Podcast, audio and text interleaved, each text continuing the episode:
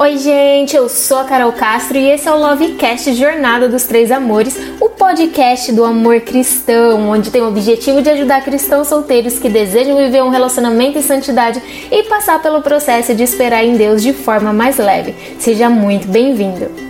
Olá, tá começando mais um episódio do nosso Lovecast, podcast do namoro cristão. Ai que lindo! E hoje eu quero falar com você, garoto ou garota aí que de repente está solteira, está solteiro, mas quer namorar com alguém, quer investir um relacionamento com uma pessoa da sua igreja ou já até tem em mente aí uma pessoinha que te chamou a atenção, achou bonito, achou interessante mas existem algumas coisas no comportamento e no temperamento dessa pessoa que você não gosta. E aí, Carol, eu posso mudar o comportamento dessa pessoa que eu pretendo namorar? Então vamos lá, vamos falar a respeito disso. Um dos principais motivos, gente, pelos quais os relacionamentos fracassam é porque as pessoas esperam mudar o outro antes mesmo de começar o um namoro, antes mesmo de ter um compromisso firmado. E elas também acreditam que se o outro mudar, elas realmente vão ser felizes. Não é só isso, Carol, é só essa coisinha X aqui que ele faz, que se ele mudar, realmente, nossa, vai ser perfeito.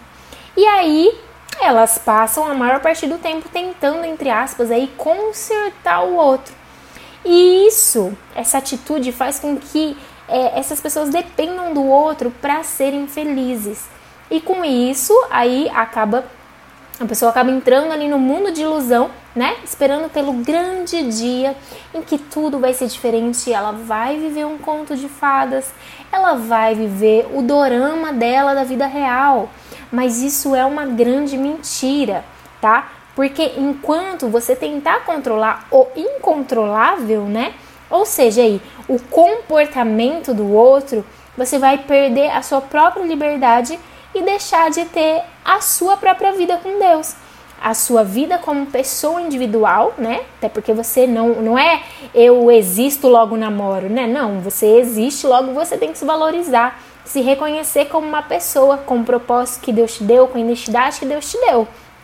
Então, algumas meninas viram e falam: ai, eu vivo em função do meu parceiro, do meu companheiro, do meu crush, do meu namorado. Se ele melhorar, eu melhoro. Se ele tá mal, eu também fico mal.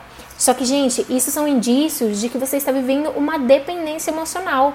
Ou se você pensa dessa forma e nem começou um namoro, significa que você está dando indícios de que você é uma pessoa emocionalmente dependente, de que você se anula ou você está disposta a se anular em prol do outro. Isso não é saudável, isso não é se colocar no lugar do outro, se preocupar com o outro.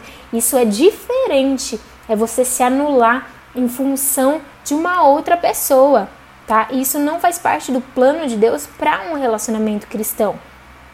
E só quem passou por isso ou está passando sabe o quanto é difícil viver assim. Então você fica vivendo de migalhas, né? Em vez de, de desfrutar aí do belo banquete que você tem. Então você precisa entender se você está passando por isso, ou se você reconhece isso, ou se você quer aprender mais sobre isso. É, você precisa entender duas coisas a respeito de um relacionamento. Primeiro, você não pode mudar ninguém, tá? Se a pessoa não quiser mudar, não vai ser você que vai fazer essa pessoa mudar, porque o teu nome não é Espírito Santo. Então, assim, ao invés de você gastar o seu tempo precioso tentando mudar a pessoa, você precisa investir esse tempo em você, no teu relacionamento com Deus, no teu relacionamento com você mesma e, consequentemente, no teu relacionamento com o teu futuro namorado, teu futuro marido. Mas para isso você precisa se construir e se entender como uma pessoa individual, tá? Então busque o Senhor, entregue seus caminhos ao Senhor, guarde seu coração nele e deixe que ele trabalhe no seu coração se você tem essas dificuldades. E se você mesma não mudar, o outro ele pode até melhorar algum dia, mas você nunca vai conseguir desfrutar da vida se você ficar presa nesse pensamento, certo? Então, sim, a pessoa ela pode mudar, mas ela precisa querer mudar.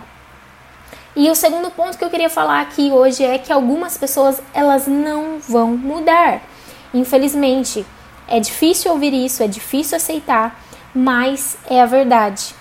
Talvez a sua expectativa em relação ao outro seja tão grande que você vai poder aí, infelizmente, se frustrar, tá? é, acreditando nisso, de que um dia ele vai mudar. Não, quem quer mudar se posiciona para isso, né? Dá fruto de arrependimento, né? Se arrepende de forma genuína, porque quando você gera o fruto de arrependimento, você tem a transformação. Mas aí se a pessoa não quer, não demonstra, não, não tem o que você faça, você vai estar presa dentro de um, de um sofrimento. Porque você fica nessa expectativa, achando que um dia, esperando um dia, sabe? E, e deixa eu falar uma coisa para você. Quem te trata como opção nunca vai te tratar como prioridade, tá bom? Mas eu tenho uma boa notícia para te dar. E a boa notícia é que a outra pessoa ela pode melhorar e melhorar muito, tá? Deus ele é poderoso para transformar qualquer coração e você pode fazer a sua parte demonstrando amor e compreensão ao invés de só você ficar apontando os defeitos e, de criticar essa pessoa. Mas tratando é, de relacionamento, né, relacionamento amoroso, se você está passando por isso e você não está vendo uh, uma resposta mediante a isso, né? Não force, certo? Então, assim, pense muito bem. Se mesmo diante de tudo isso você continuar com a ideia de que precisa mudar o, o seu futuro crush, o seu futuro namorado, o seu futuro marido, porque você não gosta dos traços do comportamento dele, do temperamento dele, eu sugiro de forma assim, com muito amor e carinho, que você não siga em frente com esse rapaz, com essa garota.